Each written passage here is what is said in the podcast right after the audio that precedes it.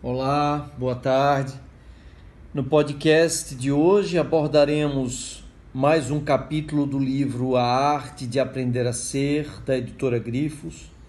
Trataremos do capítulo 6, O Tempo e o Espaço, o Oco e o Vazio, que retrata mais uma vez um dos satsangs que tivemos ao longo dos quais estamos discutindo o livro capítulo a capítulo.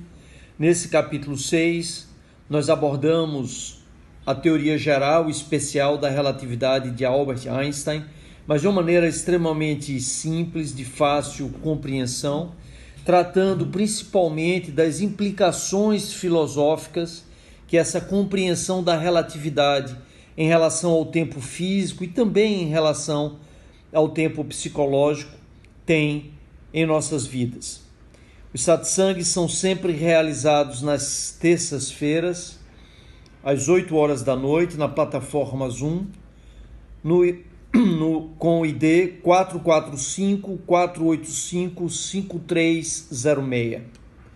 Venha se juntar a nós, no final sempre realizamos uma meditação e aproveite esse podcast.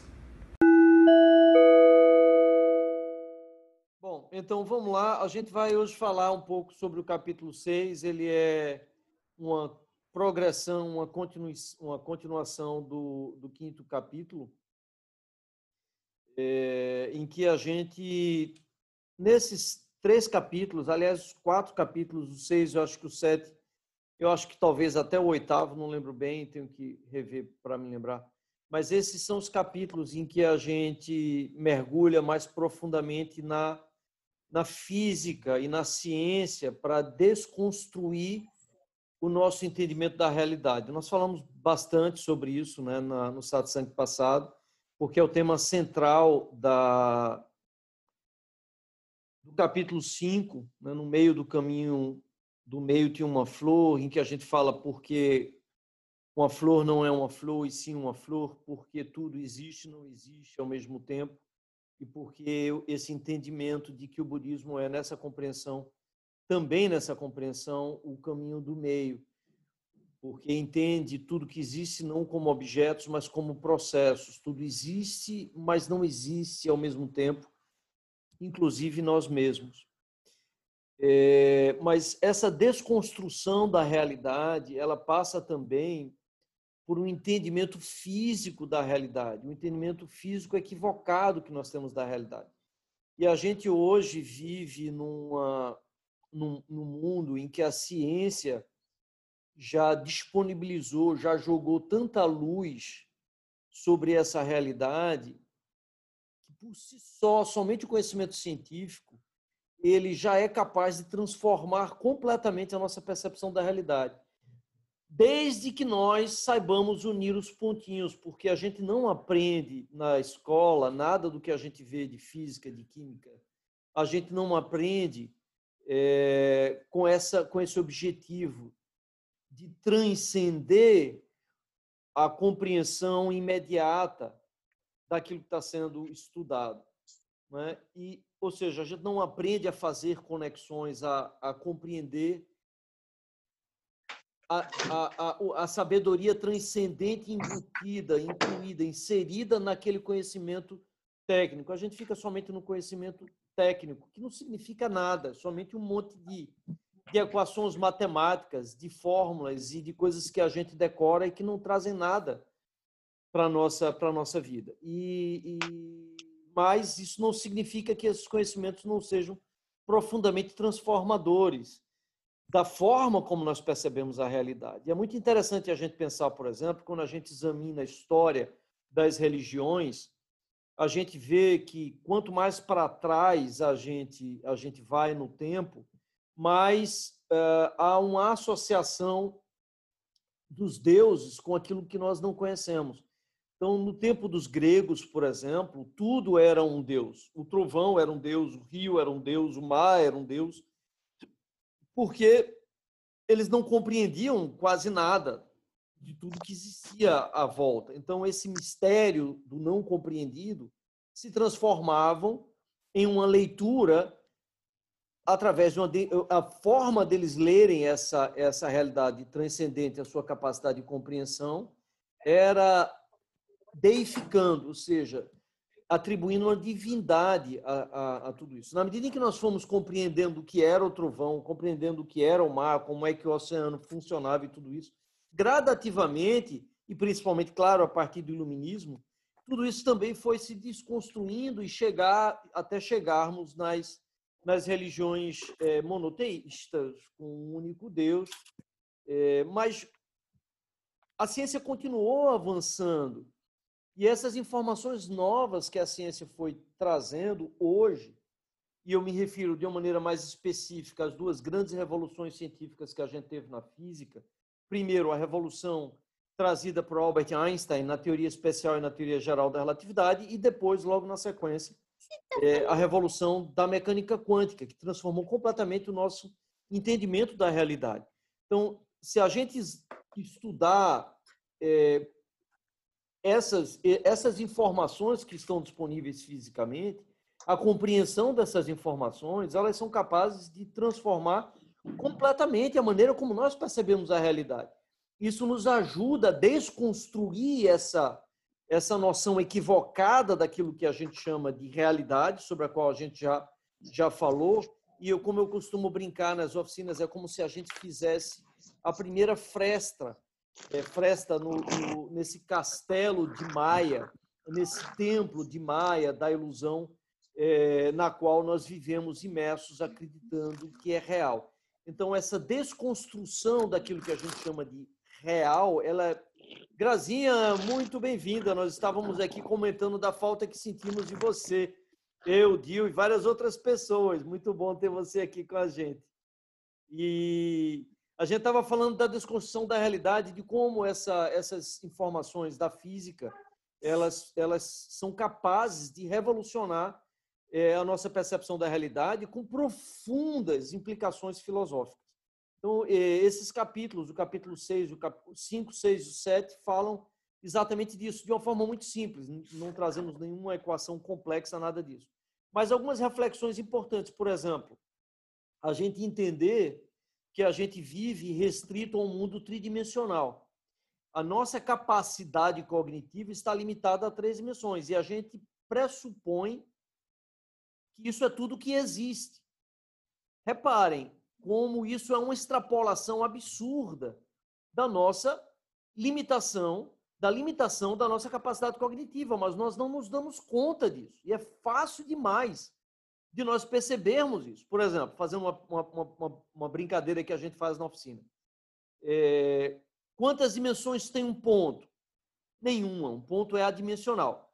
Se eu arrasto um ponto no espaço, eu vou fazer uma reta que tem uma dimensão. Se eu arrasto essa reta no espaço, eu faço um plano uma folha de papel que tem duas dimensões.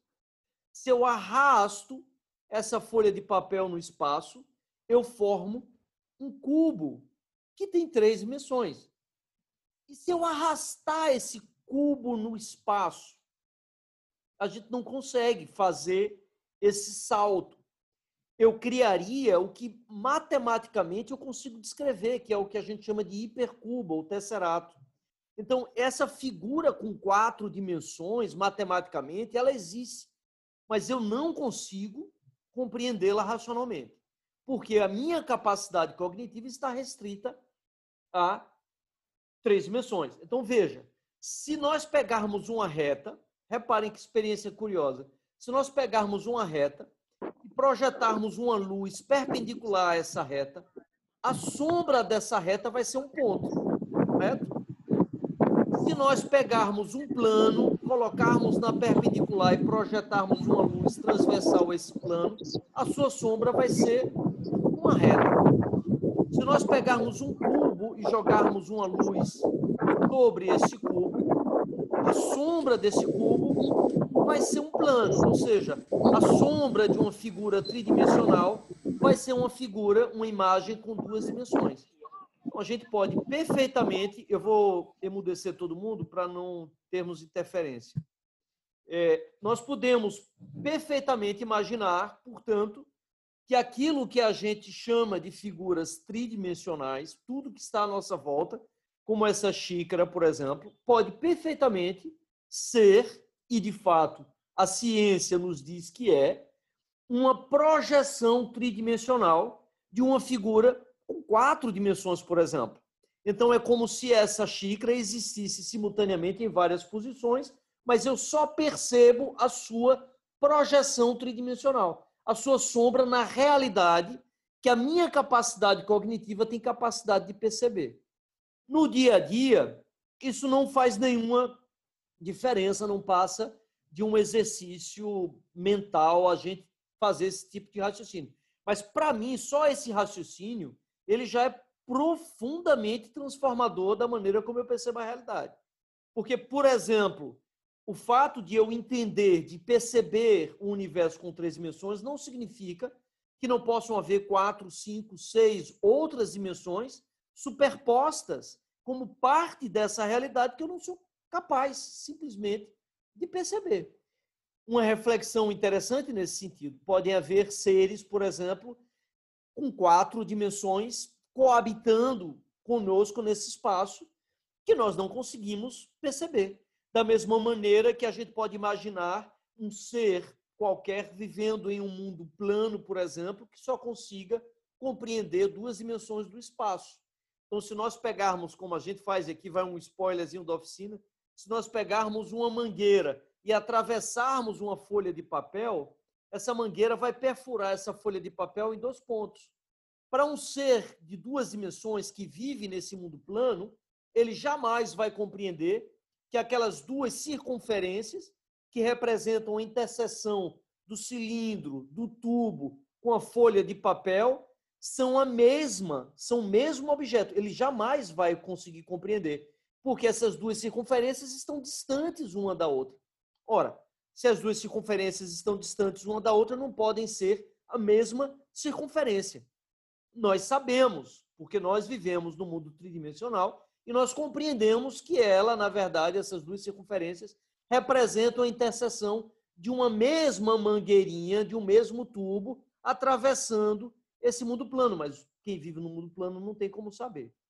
A gente pode fazer a mesma, o mesmo raciocínio para uma imagem, uma figura quadridimensional. E isso se torna absolutamente fundamental quando a gente desce no nível quântico. Por quê? Porque no nível quântico, quando as coisas são realmente bem, bem, bem, bem muito pequenininhas, a quarta dimensão é como se ela, de fato, se revelasse.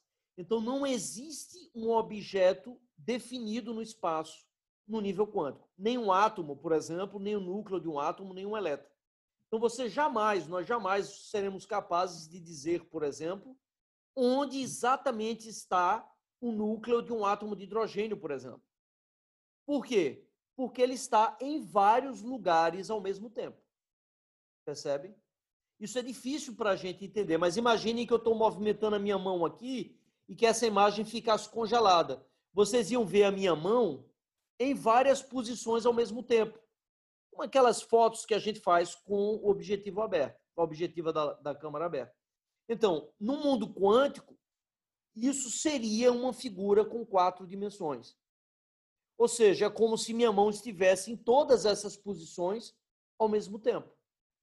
Então, se eu pego uma bola de gude, por exemplo, no nível quântico, e lanço essa bola de gude, como eu lanço um elétron, contra duas aberturas, a mesma bola de gude vai passar pelas duas aberturas ao mesmo tempo. Percebe? Ou não? Por quê? Porque ela está em vários locais ao mesmo tempo. Então, se eu movimento a minha mão aqui com o objetivo aberta, vocês vão ver a minha mão nessas várias posições. Onde é que ela está? Está aqui, aqui, aqui. Ela está, na verdade, em todos esses locais. Então, imagine que eu seja um ser quântico. Eu estou em vários locais ao mesmo tempo. Se eu for passar por duas portas, portanto, eu passo pelas duas portas ao mesmo tempo. Por que, que eu estou trazendo esse exemplo dessa compreensão do, do universo quântico como um universo existindo em quatro dimensões? Porque o que a gente chama de tridimensional de mundo real é, na verdade, uma projeção do que existe no nível quântico, porque tudo que está no nosso universo é feito de matéria, é feito de átomos que existem desta forma.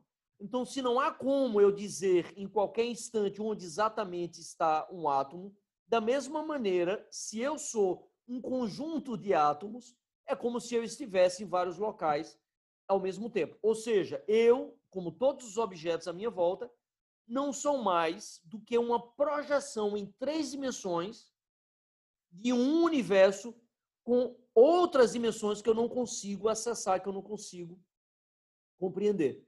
É, o que Albert Einstein nos mostrou, isso, isso, isso no nível quântico, tá? que é a segunda parte da compreensão. O que Albert Einstein nos mostrou e adicionou uma complexidade considerável a essa relatividade com que a gente compreende o universo é que o tempo, diferentemente do que a gente está acostumado a pensar, não é absoluto. A gente pensa em tempo como unidades de segundos, de minutos, de hora.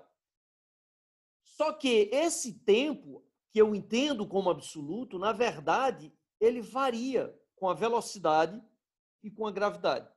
Porque, na verdade, isso Albert Einstein nos mostrou, o tempo é a quarta dimensão de um conjunto chamado espaço-tempo. Na verdade, o tempo também está intrinsecamente tecido junto com o espaço. Então, nós temos as três dimensões do espaço na forma como nós a compreendemos, em razão da nossa da limitação da nossa capacidade cognitiva.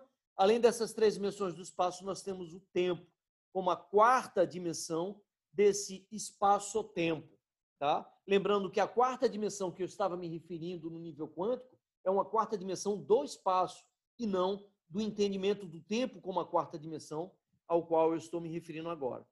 Eu sei que é um pouquinho complicado, mas é importante a gente dar essa, essa breve mergulhada uh, na física para a gente entender um pouco mais, se aperceber um pouco mais, com profunda humildade, que aquilo que eu chamo de realidade não existe. É uma leitura tosca e limitada que o meu cérebro faz do que está do lado de fora para que eu consiga funcionar de maneira eficiente nesse universo. É apenas isso. Tá? Então, como eu disse na teoria das cordas, por exemplo, nós temos nove dimensões do espaço, mais, é, mais além do tempo. O que a gente vê, portanto, é uma projeção tridimensional de uma realidade transcendente à nossa capacidade de compreensão. E aí a gente começa a entender que aquilo que a gente chama de religião não é mais do que a leitura que nós fazemos dessa realidade transcendente. Da mesma maneira que se eu pegar uma pirâmide, por exemplo, eu posso jogar a luz sobre um determinado ângulo e a sombra desse objeto tridimensional no plano vai ser um quadrado, correto? Se eu usar um outro ângulo de iluminação, a sombra desse objeto tridimensional, desse mesmo objeto, exatamente o mesmo objeto, vai ser um triângulo. O triângulo e o quadrado é o que eu chamo de religião. São leituras bidimensionais de um objeto tridimensional cuja compreensão escapa à capacidade cognitiva dos seres que vivem no mundo plano. Da mesma forma, aquilo que eu chamo de cubo ou que eu chamo de pirâmide no mundo tridimensional não é mais possivelmente do que projeções de um mesmo objeto com quatro dimensões que a minha capacidade cognitiva não é capaz de compreender. Então, eu faço leituras diferentes, eu tenho leituras diferentes dessa realidade transcendente, eu atribuo, crio explicações diferentes a essas realidades transcendentes, e o nome disso são as diferentes religiões. E aí eu passo a discutir com uma outra parte de mim, que sou eu, um outro ser que também sou eu, e digo a ele: olha, esse objeto é um cubo. E ele vai dizer: não, não, não, não, você está totalmente equivocado. Esse objeto é uma pirâmide, não são mais do que meras leituras num universo tridimensional de uma realidade transcendente à nossa capacidade cognitiva.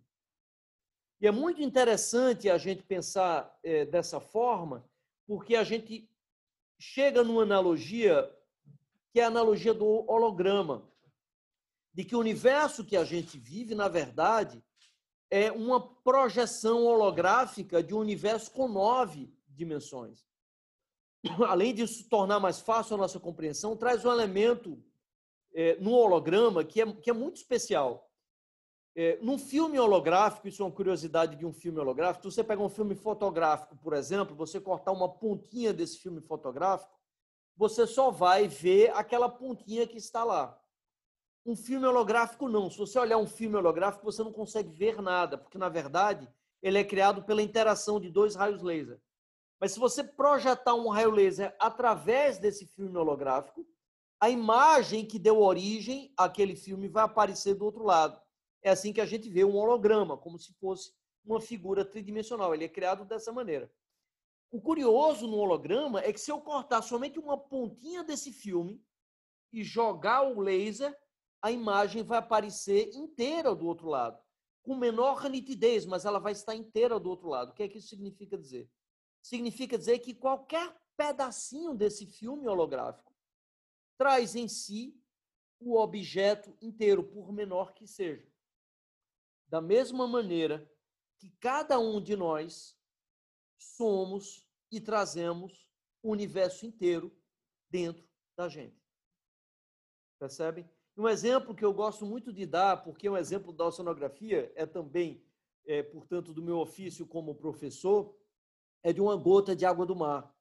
Um oceanógrafo alemão chamado William Dittmar, ele descobriu que, independentemente do local do oceano onde você fizer a coleta de uma amostra de água, a salinidade vai variar, mas a composição química vai ser exatamente igual. A, a, a, a, a constituição daquela gotinha de água do mar vai ter os mesmos íons, independentemente de onde você esteja, aproximadamente constante a proporção entre os íons. Ou seja, cada gotinha de água do mar traz em si o oceano inteiro, da mesma forma que cada um de nós traz dentro de si o universo inteiro. Somos o universo inteiro. E essa descoberta de Dittmar nos conduz a uma analogia muito mais poética, muito mais bela, no meu entendimento, e muito mais iluminadora da, da nossa realidade, nos ajuda muito mais a compreender a nossa realidade quando nós nos imaginamos como gotinhas de água do mar. Da mesma maneira como as gotas de água que são jogadas no espaço após o impacto da onda contra os rochedos, por brevíssimos instantes, nós flutuamos no espaço, no tempo, com uma gotinha de água do mar, olhamos à nossa volta e achamos que todo o universo foi criado em função dessa gotinha que somos, sem nos darmos conta que nós saímos desse oceano, voltaremos a este oceano e, na verdade, na verdade, se nós formos bem a fundo nessa pergunta, nessa, nesse questionamento, nós vamos perceber que nós nunca poderemos voltar a um oceano do qual, na verdade, nós nunca saímos.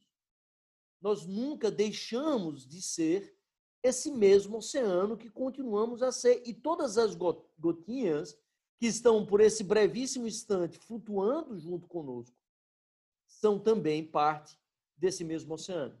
E todos nós, todas essas gotinhas já estiveram todas elas juntas, compactadas num ponto de singularidade com densidade infinita no início do Big Bang, quando o universo inteiro se formou. Todos nós estávamos unidos nessa singularidade. Então todos nós continuamos a ser esse mesmo essa mesma singularidade. Continuamos a ser parte de um mesmo oceano. Somos todos o mesmo ser, brincando de sermos seres diferentes, embora nós não nos demos conta disso na maior parte do tempo. É, é interessante a gente lembrar também um outro conceito que foi trazido por Albert Einstein, que é, além da relatividade do tempo, do tempo ser relativo com a velocidade e com a gravidade, isso, isso é algo que não dá muito para explicar aqui, porque a gente não tem muito tempo para isso, mas quanto mais rápido eu me desloco, mais devagar passa o tempo. quanto maior for a, a gravidade, a força da gravidade, mais lentamente passa o tempo. Então, o tempo não é absoluto. Mas mais do que a relatividade do tempo, que para nós já é um conceito dificílimo de compreender, Albert Einstein também nos trouxe a famosa equação de E é igual a m vezes c ao quadrado, é, que para mim traz uma analogia também extremamente interessante, tanto quanto a analogia da gotinha d'água do mar e do holograma. Conta a história que Santo Agostinho de Hipona vinha caminhando num dado momento pela beira da praia, é, tentando resolver o mistério da Santíssima Trindade. Todos vocês conhecem o mistério da Santíssima Trindade, de que existe Deus, que é o Pai, existe o Filho, que é Jesus Cristo, e o Espírito Santo, que são três entidades diferentes, mas que na verdade são uma entidade só. E ele vinha tentando, pensando nisso, e pediu a, a Deus que o iluminasse para que ele pudesse compreender o mistério da Santíssima Trindade. E ele num dado momento, caminhando na beira da praia, ele encontra uma criancinha que ia lá na beira da praia, pegava um pouquinho de água com a sua mão, voltava e colocava num buraquinho que tinha feito na areia. Corria lá, pegava a água e colocava num buraquinho que tinha feito na areia. E aí o Santo Agostinho olha para aquela criança, é, admirado, e pergunta: O que é que você está fazendo, meu pequenininho? Que, que trabalho é esse? Que obra é essa que você está fazendo? Ele disse, muito animado, entusiasmado: Eu estou transportando o oceano para dentro dessa pocinha d'água. E aí, claro, Santo Agostinho ri, olha para ele e diz: Ah, meu menino, você não, não tem a menor chance de conseguir fazer isso, você jamais vai conseguir colocar esse oceano imenso dentro dessa pocinha d'água. Aí diz que a criancinha olhou para ele, sorriu e disse: Pois é mais fácil eu colocar o oceano na pocinha d'água do que você compreender o mistério da Santíssima Trindade. Aí diz que nessa hora ele olhou para o mar e quando ele olhou de volta, a criança já não estava mais claro, porque era um anjo que havia sido enviado por Deus para que ele não perdesse tempo é, pensando no mistério da Santíssima Trindade. Mas isso nos traz de volta a equação uh, de Albert Einstein. É, é igual a m vezes c ao quadrado. O que é que essa equação nos diz? Ela nos diz que energia é igual a massa vezes a velocidade da luz ao quadrado. Nos experimentos é, físicos mais modernos, a gente já mostrou que eu posso transformar matéria em energia e posso transformar energia em matéria. Então, é, é a energia, é tudo que existe. Você, a gente pode perfeitamente fazer a leitura de que é, é o Pai. É igual, energia é igual a matéria, que é o Filho, multiplicado pela velocidade da luz ao quadrado, que seria o Espírito Santo. Então você teria Pai, Filho e Espírito Santo numa mesma equação, como se fossem coisas diferentes, mas que na realidade são a mesma coisa. Ou seja, uma analogia física de uma realidade transcendente, talvez, quem sabe, Albert Einstein tenha conseguido colocar o oceano numa pocinha de água na beira da praia. Mas essa reflexão ela também é muito importante para a gente entender é, por que, que a gente diz que nós todos somos seres de luz e de amor.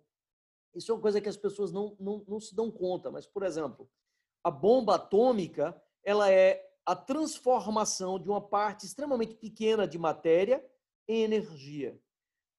Então, a gente consegue transformar matéria em energia. Hoje, o homem é capaz, com a sua ciência, de transformar matéria em energia. A bomba de hidrogênio, ela faz a mesma coisa, só que em vez dela quebrar o átomo, a bomba de hidrogênio, ela funde o átomo, ela mistura, junta dois átomos de hidrogênio, e no momento em que eu junto esses dois átomos de hidrogênio, ele se transforma num átomo de hélio. Tá? Ou seja, uma matéria se transforma na outra. Lembram do jogo de Lego? Não existe nenhum átomo fixo, nada é fixo ou único ou delimitado no universo. Todos os átomos podem ser transformados em todos os átomos. Tanto assim que vocês lembram dos alquimistas que tentavam transformar substâncias em ouro? Hoje, em um laboratório de física nuclear, nós conseguimos transformar qualquer substância em ouro. Claro que, do ponto de vista comercial, ele não, não compensaria, mas isso não significa que eu não consiga. É simplesmente fundir os átomos de diferentes matérias e eu crio um átomo de ouro a partir, como já foi feito, inclusive, de átomos de bismuto. Eu pego átomos de bismuto, fundo esses átomos, os núcleos desses átomos e crio átomos de ouro. É... E é isso que acontece no Sol, embora a gente não saiba o que é a luz do Sol, a luz do Sol é parte da matéria que existe no Sol se transformando em energia. O que ocorre no Sol é uma fusão nuclear. Dois átomos de hidrogênio se fundem no Sol e, ao se fundirem, se transformarem no átomo de hélio, liberam uma grande quantidade de energia, porque uma parte da sua matéria se transforma em energia. Nós também podemos fazer o contrário e, por incrível que pareça, já fizemos. Nós já conseguimos, em laboratório, pegar raio laser, luz, e transformar em positron e em elétron, em matéria. Ou seja, nós já criamos em laboratório energia de pura matéria, e já criamos matéria a partir de pura energia. Percebem? Então, não somente o universo é um imenso jogo de Lego, em que tudo está se transformando em tudo o tempo todo, mas mesmo o que a gente chama de matéria não é mais do que energia condensada em um diferente nível, um nível mais baixo de vibração. Se a gente descer no fundo, no fundo de tudo que existe, a única coisa que a gente vai encontrar é uma vibração que tudo permeia, que é tudo, Tato Vamasi, que os hindus chamavam há 3, 4 mil anos atrás de Brahman. Brahman é essa vibração subjacente a tudo que existe que se materializa quando eu interajo com ela. Como a gente vai ver, e esse sempre foi e continua sendo um dos grandes enigmas da mecânica quântica, porque nós como observadores, no momento em que eu observo um elétron, eu materializo esse elétron numa determinada condição. Até eu interagir com ele, ele não é mais do que uma frequência de vibração. Como eu disse, porque um elétron, como um átomo, como o núcleo de um átomo, como nós, porque somos uma consequência, uma projeção em larga escala dessas partículas subatômicas, que tudo que somos são partículas subatômicas, amontoadas umas nas outras. Então, essas partículas subatômicas, elas não existem num determinado ponto no espaço nem no tempo. Elas só passam a existir no momento em que eu interajo com elas. Elas estão em vários locais ao mesmo tempo, porque elas existem em níveis de dimensão, e aí, para a gente entender, numa quarta dimensão que nós não compreendemos, porque não somos capazes de entender um objeto com quatro dimensões, nós só somos capazes de entender objetos com três dimensões. Quando a gente soma essa limitação com ao fato de que, como a gente viu no satsang passado, os nossos olhos só percebem 1% de toda a radiação eletromagnética que está à nossa volta. Os nossos ouvidos só escutam 1% de todos os sons que estão à nossa volta. E com base nessas duas informações, que não significa que não existam outras, os tubarões, por exemplo, percebem a radiação eletromagnética emitida por qualquer ser vivo. Nós não somos capazes de perceber essa radiação eletromagnética. Os tubarões são. Eles têm um órgão do sentido que percebe essa informação. Então, nós usamos fundamentalmente essas duas informações de maneira extremamente limitada e reduzida a uma tridimensionalidade, e a partir daí nós construímos isso que a gente chama de realidade. Então, essa realidade existe ou não existe? Essa é a reflexão que a gente traz. Na verdade, aquilo que a gente chama de real não existe. É uma criação da nossa mente. Né? Então, o que a gente chama de realidade não é mais do que a projeção holográfica de um universo que transcende a nossa capacidade de compreensão. O que mais? Eu acho que é isso por hora. Tem outros aspectos que a gente trata nesse capítulo sobre o passado, o futuro e o presente mas como eu já falei meus 40 minutos, eu tenho tentado me limitar a esse tempo, a gente fala sobre o passado, o presente e o futuro no próximo satsang, e aí a gente emenda já com o sétimo capítulo, quando a gente desce mais profundamente na mecânica quântica que, de alguma maneira, a gente já é, antecipou no dia de hoje. Eu só quero ler uma frase que eu acho extraordinária, que eu encontrei na internet, não sei de quem é, é mas está no livro. E essa frase ela diz o seguinte: Antes de julgar os outros ou proclamar qualquer verdade absoluta, lembre-se que você consegue ver menos de 1% do espectro eletromagnético e escutar menos de 1% do espectro acústico.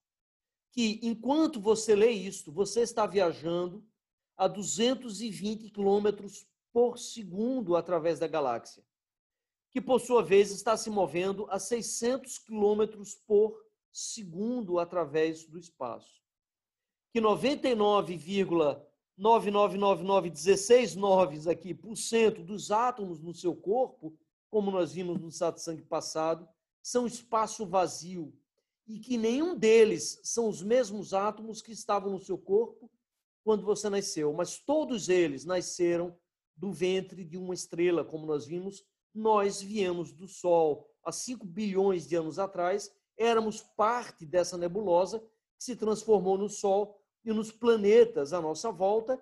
Em um desses planetas, numa distância em que a vida era possível a partir do Sol, a matéria se organizou e nós brotamos da Terra. Somos, portanto, argila, literalmente, argila da Terra. Somos pedras que, ao longo de 400 milhões de anos de existência, aprenderam a falar umas com as outras. Que a existência do arco-íris depende dos fotorreceptores cônicos nos seus olhos. Para os animais sem cones, o arco-íris simplesmente não existe. Portanto, quando você olha para um arco-íris, você não está apenas olhando para ele, você o está criando.